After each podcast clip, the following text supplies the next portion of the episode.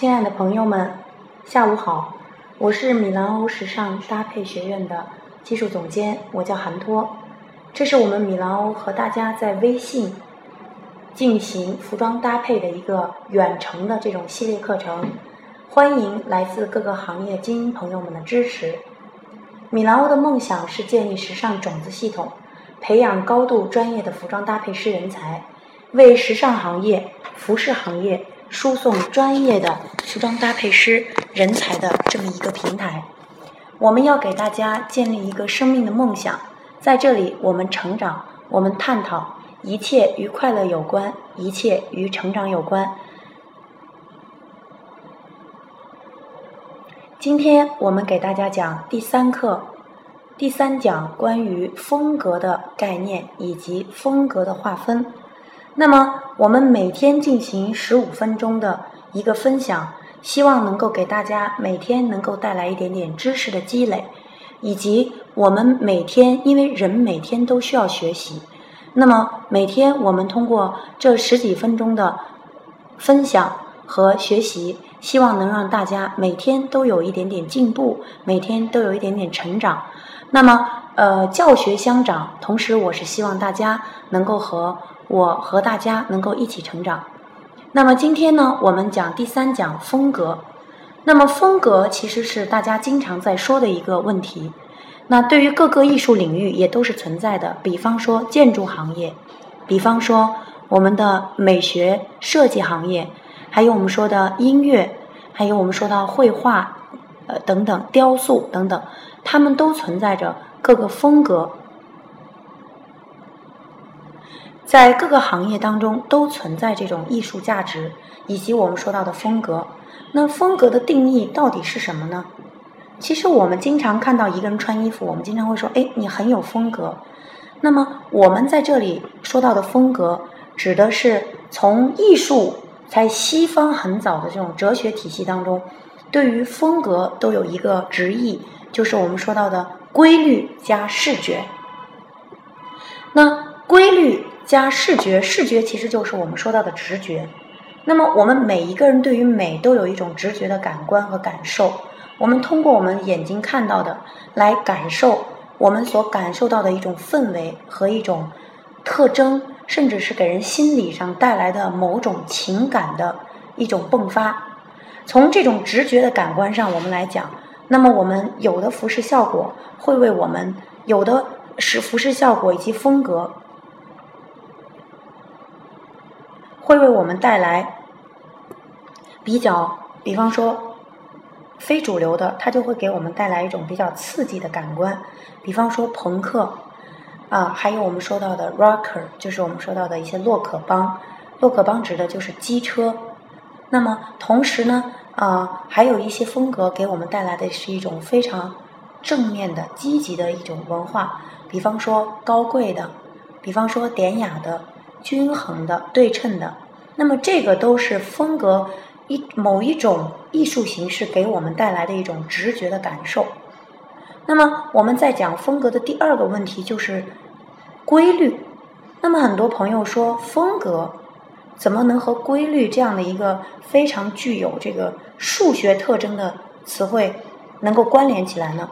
那么规律在这里指的是某种风格，它是有一定呈现规律的产生的。那么在建筑设计，在建筑设计所创造出来的形状，往往都有一种特殊的魅力。大家众所周知的，比方说在很早很多年前，我们都知道在西方产生了一种风格叫哥特艺术。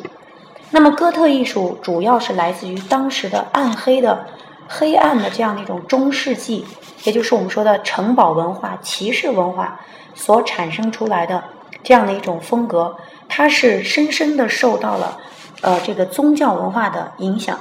那么，在当时，教皇是最大的，宗教、上帝是最大的，人作为非常被动和不主要的这个。呃，这个这个角色呈现出来。所以说呢人们当时呢为了追求上帝的这种信仰的这种高度所以人们会把这种建筑物把它叫哥特式建筑就是我们现在说到的凯特王妃成婚的地方叫威斯英国的威斯敏斯特大教堂就是典型的哥特风。那么这种教堂的建筑特点就有一个形状是什么形状呢？就是非常尖的顶，那么非常高耸的这种大这个设计特点的这种建筑物。那么人们为什么会有这样的一种会有这样的建筑产生呢？就是因为人们信仰上帝，上帝，人们希望站在教堂当中，一抬头就能够看到上帝的感觉。那么带来的是一种非常高耸的。带来给人有有一种什么呀庄严的这样一种效果，所以正因为建筑有这样的一种形状特征，那么在当时人们的服装就产生了一种非常尖尖的帽子，非常高，就是我们像看到的巫师帽一样，形成了这种非常尖的这种帽子。那么这种非常尖锐的形状，我们把这种帽子叫角冠。那么这种非常尖锐的形状，带有规律的这种形状，我们就把它给我给人们带来的是一种什么呢？是一种非常高耸的、非常带有这种让人有一种肃穆的这样的一种情绪，就从这种形状当中就展示了出来。所以我们认为风格除了刚才我们讲到的心理感受，那么它要通过一定的规律。把这种风格给展现出来。那我再说的通俗一点，比方说我们说到的造型、化妆造型、发型造型、服饰造型。那么造型当中，我举一个例子，比方说我们希望把一个人打造的特别的这个端庄，那么我们在造型当中，我们多用的线条的规律是什么样子呢？比方说对称的。那么我们比方说我们的发型是对称的，那么我们的造型是什么呀？是均衡的，甚至会带来平稳的效果。那么所以我们会在发型造型上，在眉形上、眉毛的形状上，我们更多会走一些平稳的这样的一种规律感的线条，来造成我们想要打造的这种非常端庄的印象。那么在服饰造型上，我们会通过像香奈儿那样的线条，横平竖直这样的一种方正的这种正方形的箱形线条，来表达我们的对这种呃端庄端正的这样的一种线条规律。通过这种线条的规律来影响到我们的造型特征。这个就是我们所谓的风格真正的含义，指的是规律。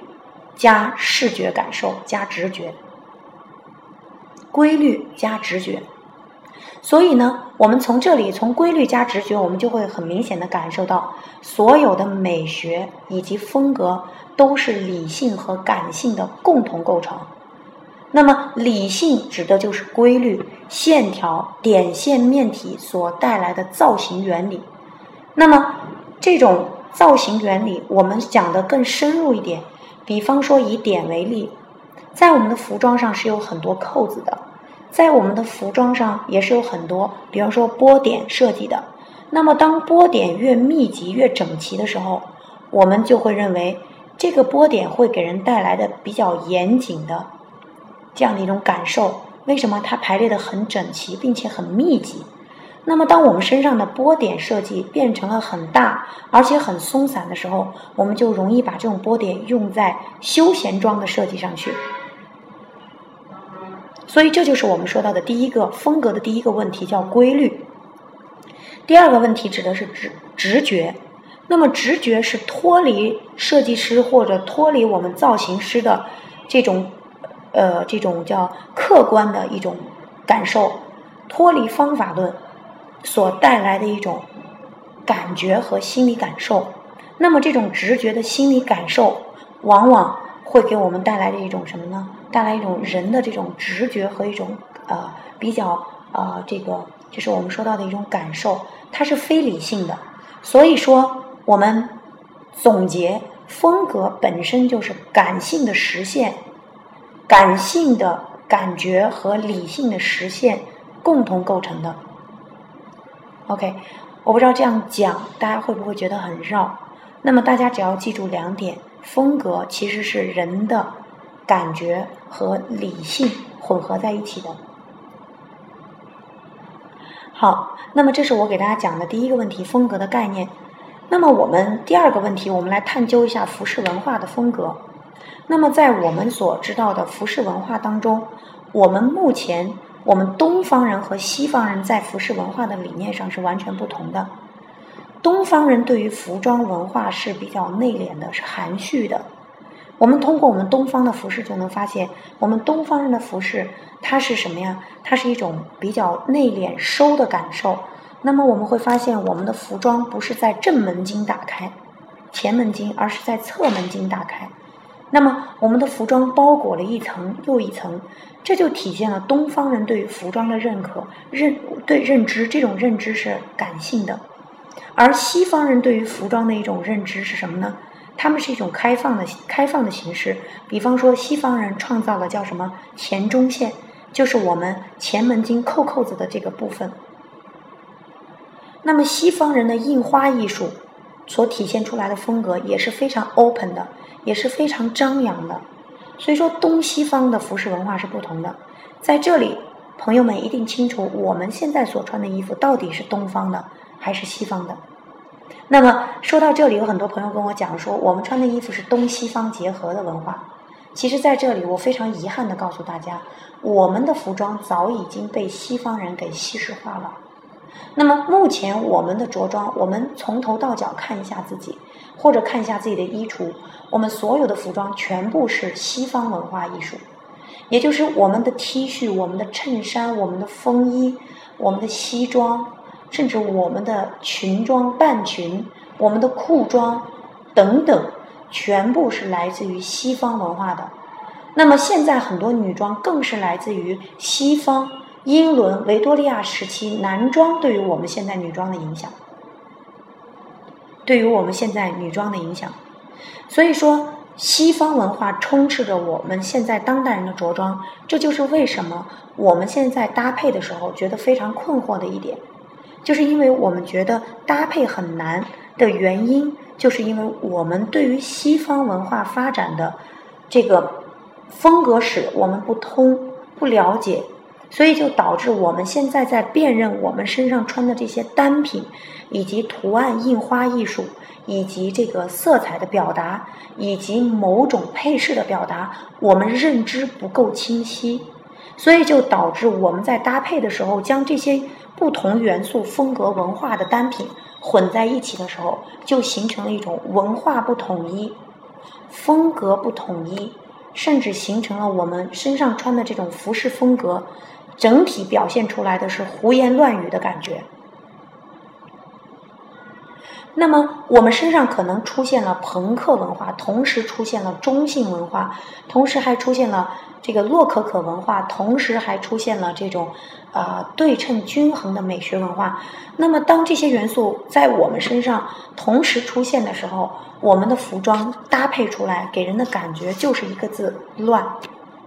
那么，这种乱的背后体现的是深深的我们对于文化根源的不了解。在这里，其实我非常倡导大家穿中式服装，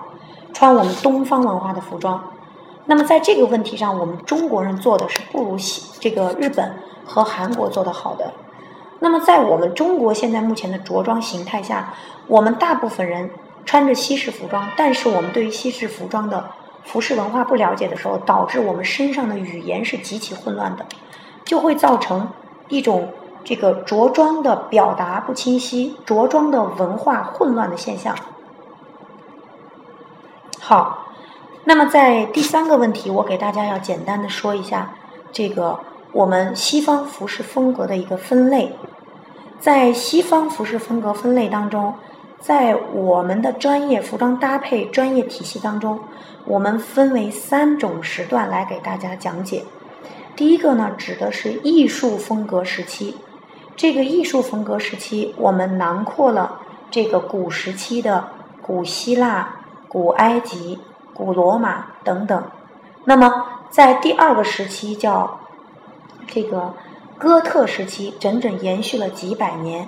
那么它是以宗教文化为主，整整的控制了人们用宗教文化控制了人们的着装几百年的第二个重要的服装风格时期。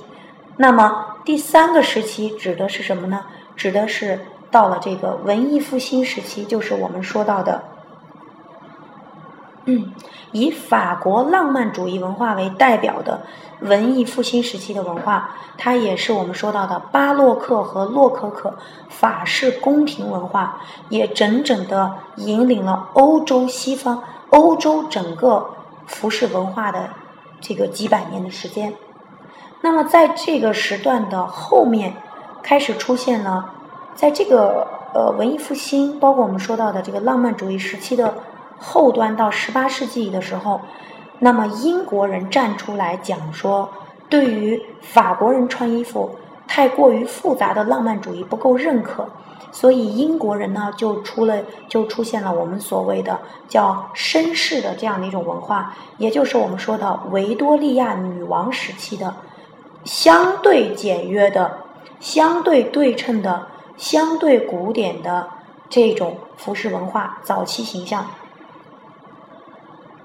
那维多利亚文化可以说奠定了我们近二百年来男装文化的基础，以及近几百二百年来女装受男装影响的服饰文化，就是从这个时期产生的。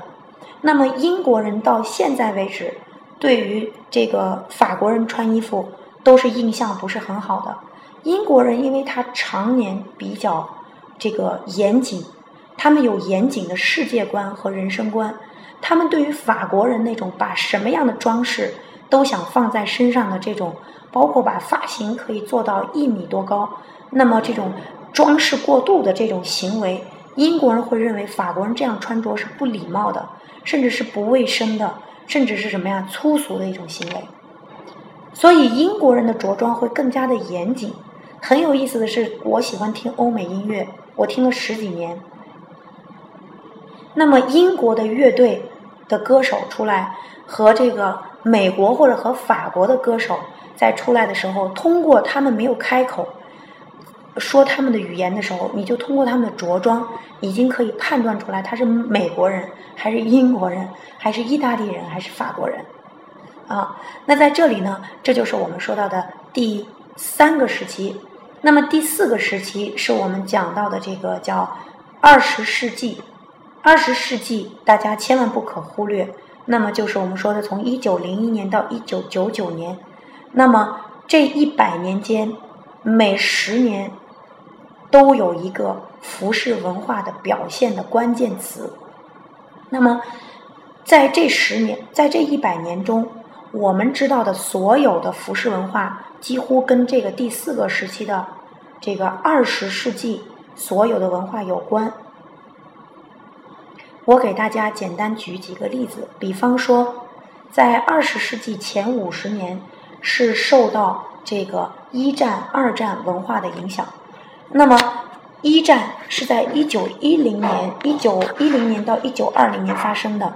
那么，在这个时期，人们的着装开始出现了香奈儿式的这样的一种着装特点。那么，人们开始从复杂的着装进入到了一种比较。呃，这个简单的啊，这种现代感的这样的一种以男女性视角为主要的表现形式的服装。那么在四十年代二战的时候出现了迪奥。那么二战刚一结束，迪奥的出现体现了迪奥女性的一种以非常法式的这种性感的这样的一种女性化的表达出现在了四十年代。那么。呃，到了五十年代就是赫本和梦露的时代啊。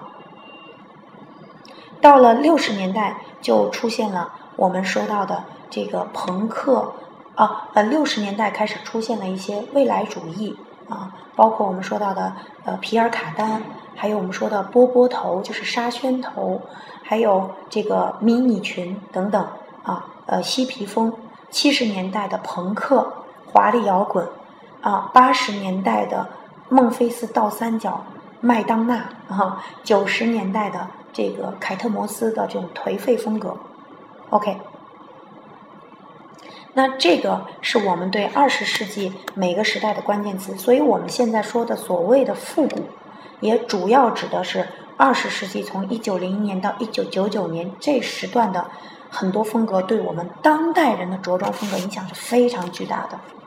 好了，这个是我们给大家讲的我们划分的服饰风格的第一种叫艺术风格史，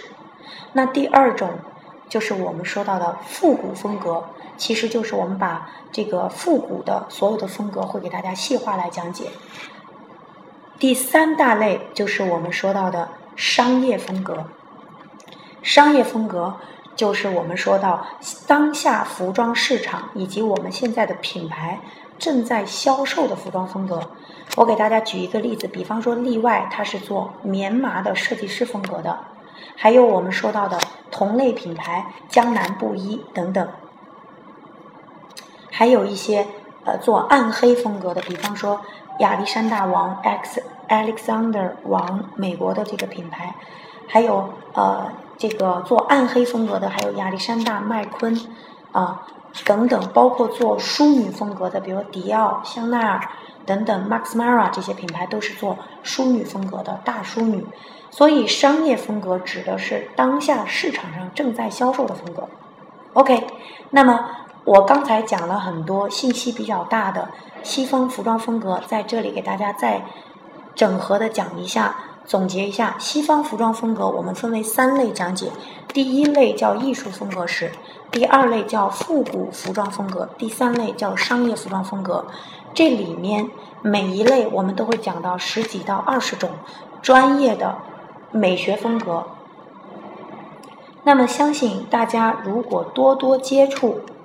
以后我们给大家在讲解这类风格的时候，大家接触的越多，大家会对风格的理解会越深透。那么大家永远要明白一点：